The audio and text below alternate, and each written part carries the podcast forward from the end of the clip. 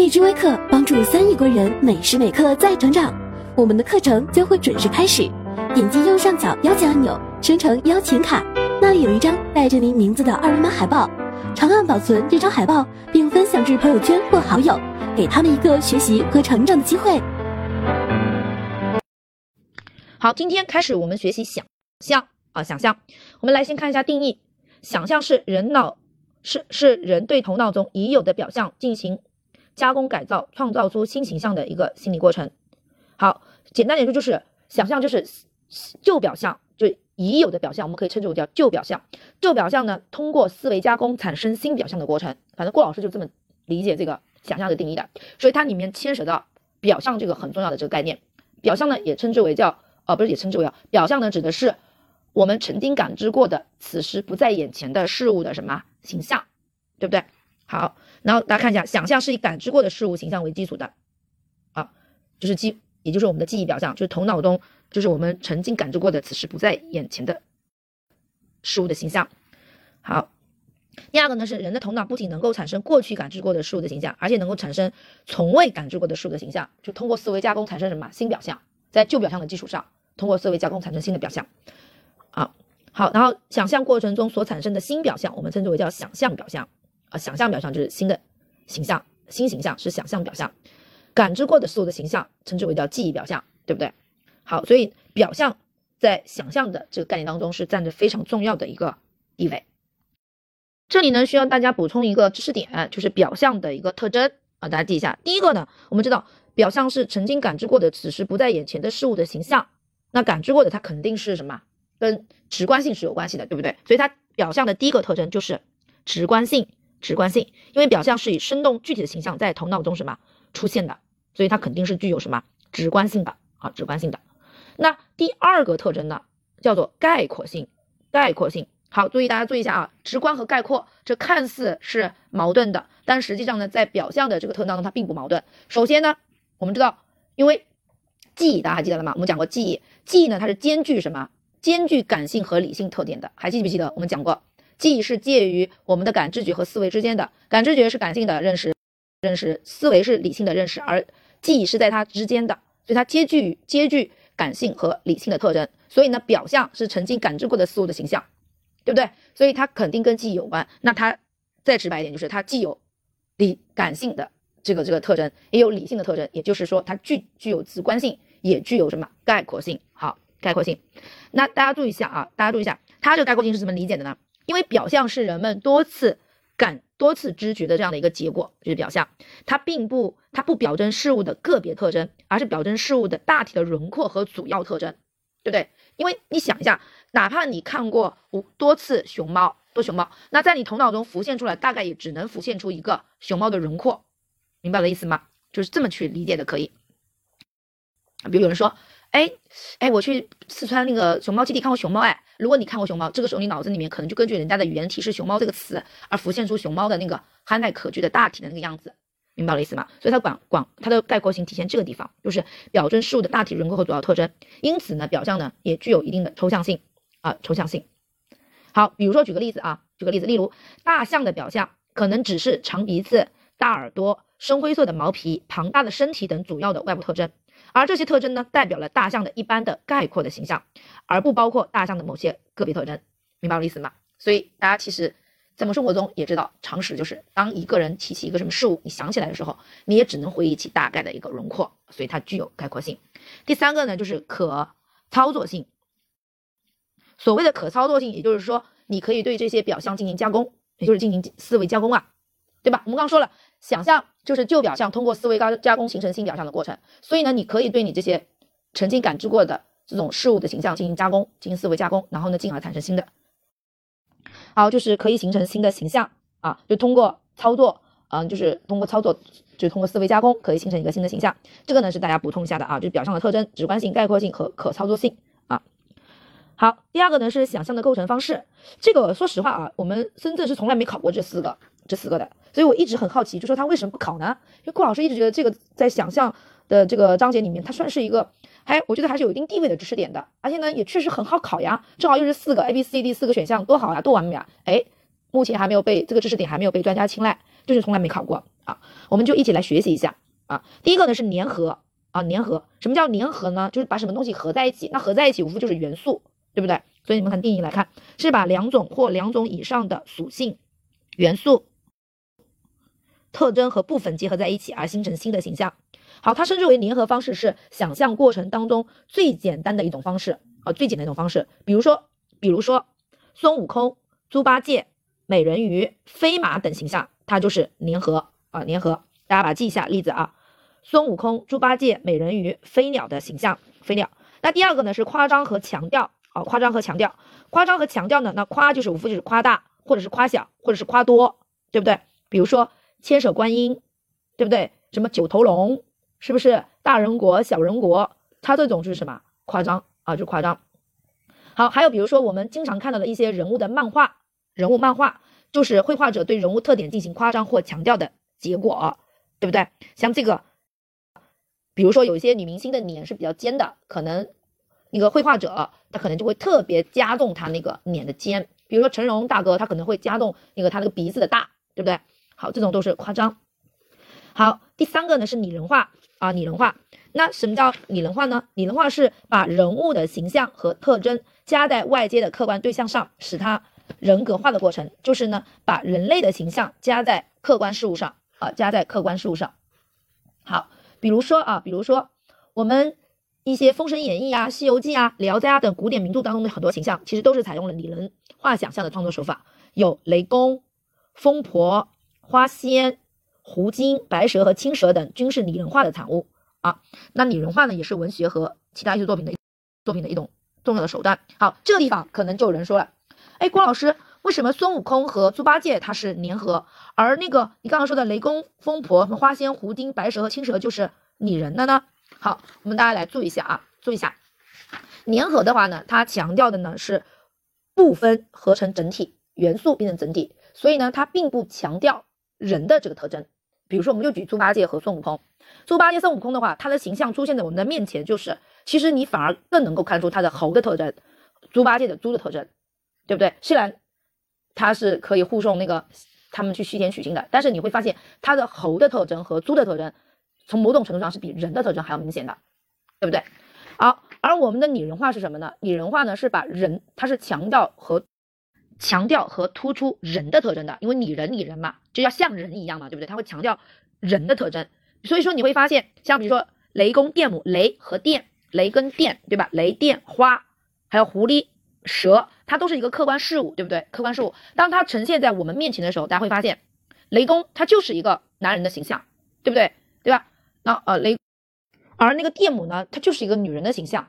然后包括那个狐仙就是美女的形象，对不对？狐仙、花仙一般也是美女。那白蛇和青蛇，对不对？他白蛇都能跟许仙结婚，然后青蛇都能做他们丫鬟。你说，许白蛇她是半蛇半人吗？她是人的上半身，蛇的下半身吗？她并不是，她出现面前就是一个什么人啊，就是一个人啊，对不对？好，包括我们批注旁边说的是一些什么动画片的一些人物，大家其实知道，我们动画片里面的一些人物拟人，他并不是一个。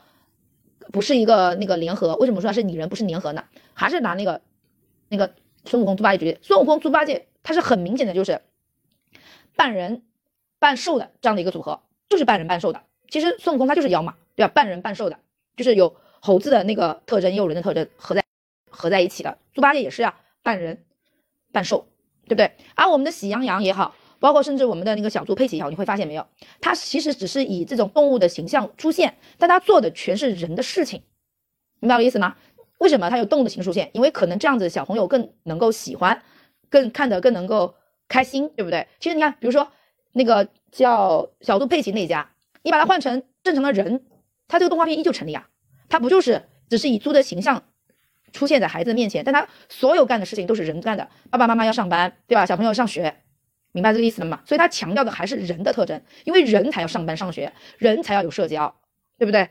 就这个意思。所以拟人跟粘合的本质在这个地方，一个是强调元素的结合，然后呢，并不会突出突出人的特征啊，甚至于是如果说是人跟兽的结合，甚至于兽的那个特征会更明显一点，对不对？而拟人的话呢，是什么？它其实更突出的是人的特征，人的特征会更突出，而不会突出它原来树的特征。啊，就这个意思。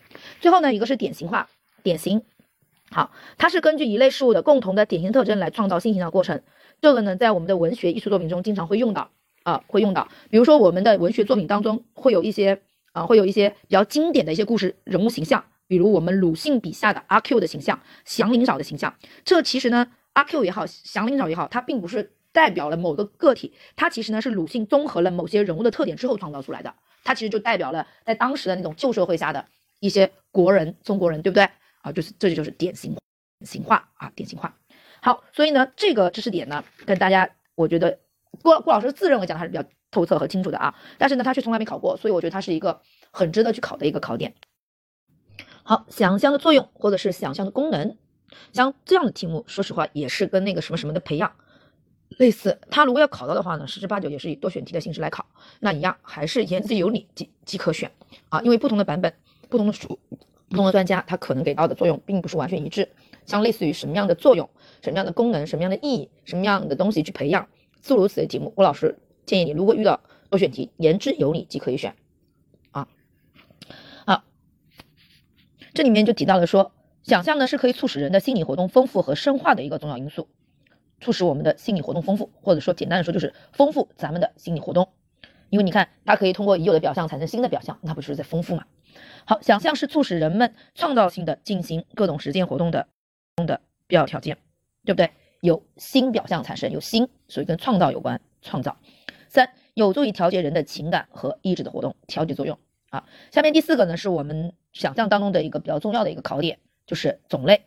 种类呢分为有无目的和有目的来分，分为无意想象和有意想象。无意想象呢，无意就是没有目的的，不需要付出努意志努力的；有意呢，就是要付出意志努力，有目的的。所以无意想象也称为不随意想象，大家注意一下，这里的随意指的是伴随着意志努力，并不是我们说的随便的意思啊。好，这里面提到了一个在一定刺激的影响下不由自主的引起的想象，所以不由自主就是你没有目的，也不需要付出意志努力的，不由自主的啊，这个关键词，这就是我们做题的时候的一个关键词、关键信息。这里面提到了，比如说梦是无意想象的极端现象。我们都知道，我们是无法控制自己梦境的。哪怕你睡觉之前，比如像郭老师睡觉之前，每次基本上都要祈祷一下，嗯，在梦里赐我一个帅哥吧，对吧？但是，但是基本上是老天爷都没有如我这个愿啊。所以他说我是控制不了的啊，我是控制不了的。好，所以梦呢是无意想象的极端现象。好，比如说还有像像这样的例子，大家可能在刷题的时候刷到，我们看到天上的云，不自觉的把它想象成蘑菇啊、大象啊、羊群啊。等，我们看到窗上的冰霜，不自觉的把它想象成美丽的树林、陡峭的山峰等。好，所以像这种呢，它也称之为是无意想象。刚才呢，我们说的是不由自主这个词。刚才呢，在郭老师提到这个例子里面用到的是不自觉这个词啊，不自觉这个词。好，就像这种不由自主、不自觉这种词在题干中出现的话，我们就知道它是属于什么无意想象啊，无意想象。好，那下面一个呢，既有无意想象，那接下来就是有意想象了。有意想象呢，就是有目的并且付出意志努力啊，意志努力。好。然后呢，它根据根据它的新颖性和独特性，又把又可以把那个有意想象分为再造想象、创造想象。然后呢，幻想是创造想象的一种特殊形式。这个地方我跟大家说一下啊，因为这个也是我们深圳考过的，就是把有意想象分为什么？分为再造想象、创造想象和幻想这三个。然后有人就提出来说，那郭老师这个逻辑关系好像有点不对，因为幻想是创造想象的一种特殊形式，按理说幻想应该是属于创造想象当中的。大家注意一下啊，这里的幻想呢，它是属于创造想象一种特殊形式，但是呢，它又不完全跟创造想象是一模一样的，就是它跟幻想跟创造想象，它既有共同点联系，它们呢也有不同点。虽然它是创造想象的一种特殊形式，就因为呢，它的地位非常的特殊，以至于它特别到可以单独列出来，可以和再造想象和创造想象。成为一个并列关系，所以我们深圳里面的有一道题，就是有意想多选题，有意想象可以分为什么？就是选再造想象、创造想象和幻想的这三个选项的。好，那我们来看一下，第一个是再造想象。那再造再造，它一般呢是读者干的事情。什么叫读者干的事情？从它通过它的题干啊，是根据词语的描述或非语言的描述，在头脑中产生有关事物新形象的一个过程。这里面提到了例子，人在。阅读文艺作品、历史文献，工人在看建筑或机械图纸时，学生听教师对课文生动形象的描述时，头脑中出现有关事物的形象，都属于再造想象。所以呢，它往往是读者干的事情，并不是原创的作者。好，那原创的作者干的是什么事呢？原创的作者当然干的是创造想象这样的事情，对不对？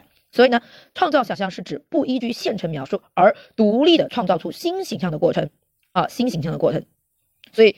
我说了，呃，再造是读者，而创造就是作者本，就作者本能啊，作者本人对吧？原创作者，原创作者干的事情。比如说，比如说咱们的曹雪芹，曹雪芹大大文豪，对不对？写了那个《红楼梦》这本书，那就是创造想象。那咱们读者在读曹雪芹《红楼梦》的时候，可能每个人的脑子里面都会浮现出，比如说林黛玉啊，比如说贾宝玉的形象，对不对？那我们就是什么？读者做的再造想象的事情。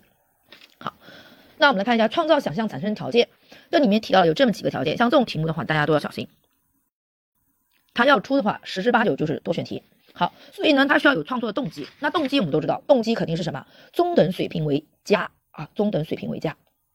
好，然后有丰富的表象储备，这个很好理解，因为想象，我在前面的课程跟大家已经讲了，我说想象这个定义里面离不开表象这个概念，对不对？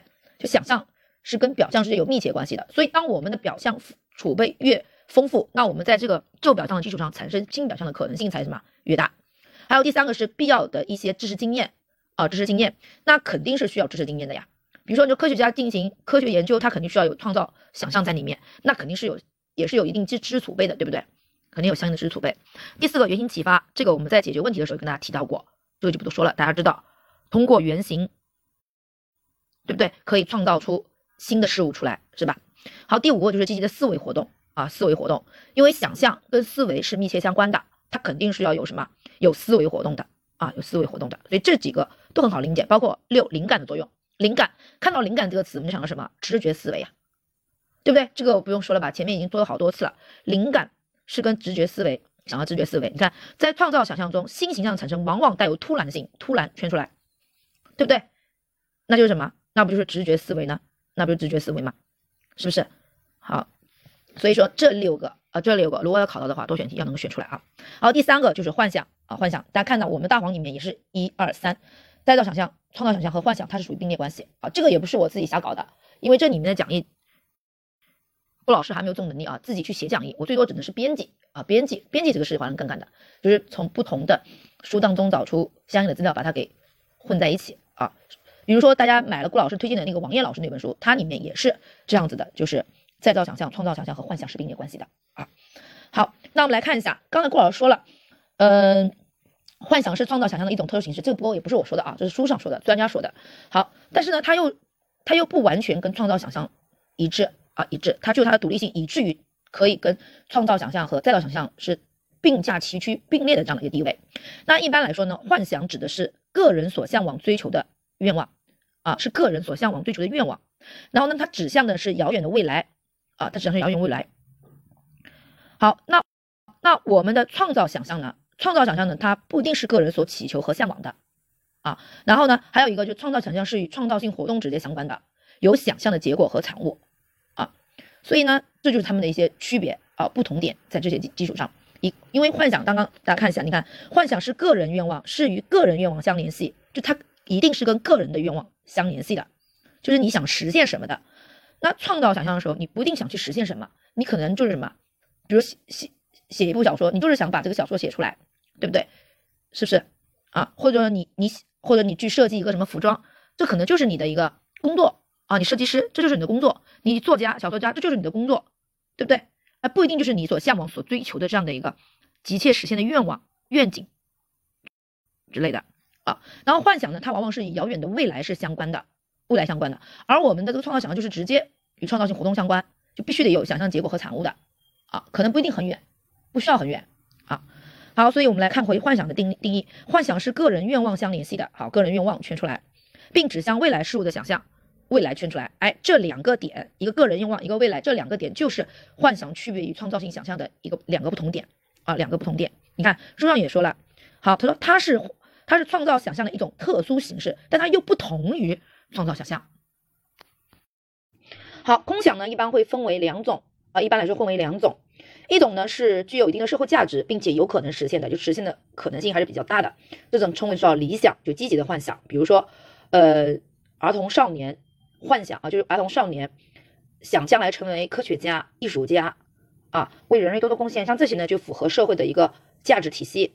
而且经过个人的努力，只要他个人努力，迟早是可以什么实现的，啊。那还有一种呢，幻想呢是消极的幻想。那一般来说，消极的幻想是脱离于客观事实的，就是脱离于客观事实规发展规律的，基本上是毫无实现的可能性的。我们一般把它称之为空想。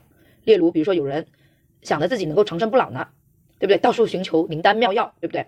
好，有的人由于看了一些什么故事啊，故事，这个不是经常不是经常说的嘛？有人因为沉醉于那个那个那个叫霸道总裁的故事啊，老是幻想着自己能够平凡无奇，却能够 遇上哪天就遇上霸道总裁，从此过上了自己灰姑娘，然后在人群中那个霸道总裁对自己另眼相看，对吧？很多人从沉溺于这样的小说当中，等等，像这些呢，其实都是不切实际的，基本上来说实现的概率是非常小，甚至于是不可能实现的。啊，这就是区别，一个是基于客观事实，呃，客观规律，并且符合人类发展的规律，也具有一定的社会价值，而且是由经过努力是有可能实现的理想。还有一种是脱离脱离于客观实际，啊，基本上是没有实现可能的，这就称之为是什么？空想啊，空想。好，然后关于呢是想象的功能，想象的功能呢主要一共有三个啊，三个预见功能、补充功能和替代功能。然后呢这三个功能当中呢，我们深圳历史上考过两个功能，一个是预见功能。啊，预见功能还有一个就是替代功能，是以单选题的形式而出的啊。那大家看一下预见功能，预见就是预计，预见预计。那既然是预见预计的话呢，那这个事情就是没有发生的，也就是在发生之前啊。所以他说的定义里面说是人从事任何活动之前，对不对？预计嘛，都必须首先在头脑中确定目标，即能够想象出活动结果及结果啊，是在活动之前在头脑中想象出活动的过程及结果的，这是一种预定观念的实现啊。预计，你看他说，于是人的活动就会有主动性、预见性和计划性，所以它的关键词是预计、计划，对不对？预期等等这样的词都可能是，如果题干中出现了，都可能告诉你这是预见功能。还有就是在活动之前啊。第二个呢是补充功能，补充功能呢和替代功能有的时候有些老师在看的时候会经常好搞混啊，搞混。好，那我们来看一下补充，补充是弥补人类的活动的时空局限和不足。啊，然后呢，替代功能呢是可以利用想象从心理上得到那个补偿和满足。好，很多人就懵了，因为它的解释当中都出现了弥补、补偿这样的字眼。好，那注意一下，这里的弥补和补偿它的前提是不一样的。好，既然是补充功能，补充，那在什么样情况下我们才会补？你缺的时候你才会补，对不对？缺啥补啥，是不是？你缺才会补。那我们为什么会缺？为什么会缺？就是我们的那个知识，比如说我们人类的知识为什么会缺？也就是说，我们的人类知识是不完整的，这肯定的，对不对？那为什么会缺呢？是因为我们的有很多一些局限性、一些障碍。比如说，我们有什么局限性？比如说，我们会有活动的时间的局限和空间的局限，对不对？有时空的局限性。那这个时候呢，就会有因为有时空的局限性，就可能就会导致我们的什么个体的一些经验是非常狭隘的。好，那这时候就需要通过想象，借助于想象来扩大我们的视野，扩大我们的格局。进而对我们的人类社会、对我们的客观世界有了更充分、更完善的一个认知、更深刻的认知。所以它这个呢是由于由于空间时空的不足而导致我们知识的缺陷不完整，然后要通过想象，借助于想象来弥补的。而替代功能是什么？替代功能的前提是，当我们在现实生活中中有些需要、有些需要得不到满足，那我们可以通过想象来代替它实现。可以这么理理解，通过想象代替它实现。比如说，我生活中就是一个，嗯，颜值不高，对吧？气质又不佳，然后呢，各方面条件很差的这样的一个女性。那在现实生活中呢，我的那个相亲之路呢，可能就遇到很崎岖啊，很崎岖，基本上是见一个拜一个，见一个拜一个，没有下文。那我肯定肯定也心不甘，但心不甘不行啊，我总不能强抢少男，对吧？对吧？跟我成婚是不是？那怎么办呢？那我只能去现实生活中得不到满足，对不对？得不到有人对我另眼相看，那我就只能靠什么想象啊？想象啊，把自己整天想象成是如花美眷，对吧？然后呢，跟吴彦祖般的少少年啊，产生了那个感情，对不对？演绎了一段这个霸道总裁爱上我的戏码，是不是？那你看，就从而得得到什么？心理上哦，好满足，是不是？沉浸在沉浸在里面不能自拔。你看，这就是替代功能啊，替代功能相当于我现实中实现不了的，然后我通过想象代替它发生了。所以你看到没有？这两个功能。它是前提是完全不一样的啊，补是因为缺，是由于什么导致我们的缺？是由于空间时间的限制导致我们的缺。然后我通过想象使它完整，知识的完整，对客观世界认知的完整。而替代是什么？是由于现实生活中更压根得不到满足，对不对？那我通过想象代替代替它了，代替它实现了啊，就这个意思。好，然后第六个呢是想象力的培养。好，又到什么什么的培养了，大家注意一下。也是一样的，言之有理可以选。在我们深圳考试的历史上，想象力的培养呢是考过多次的一个多选题。第一个呢，你看它第一个就是引导引导学生学会观察，丰富学生的表象储备，所以这个呢很好办啊，很好办，而且一看就知道是对的，因为我们想象的定义就是表象是一个很重要的概念。那只有我们丰富了表象的储备，我才有可能在旧表象基础上来获得新表象。那表象怎么来获得？那通过观察呀，通过观察我们可以获得大量的表象，所以这个很好办啊，很好办，好好选。第二个是引导学生积极思考。那什么叫思考？就是有思维参与啊，就思维活动，对不对？我们说过，思维跟想象是离不开的。好，所以考试的时候这个选项敢选。第三个，引导学生努力学习文化知识。那文化知识、文化经验，那做什么事情、干任何事情，我们都有一定的文化知识。你要有。更丰富的想象，你肯定是有知识作为什么基础的，所以这个也很好选啊。第四，结合学科教学有目的的训练学生的想象力，就是想象力是可以训练训练的，可以通过后天的训练来来培养孩子的想象力的啊，想象力的。好，第五个就是引导学生进行积极幻想，因为我们知道幻想分为积极的和消极的，积极的幻想其实就是什么树立起远大的什么理想，对不对？那样才会有什么意义啊，有意义。所以你看，像这个的话，像这种题目就是言之有理，你真的就可以选了。啊，好，那我们想象这一章也到这边结束。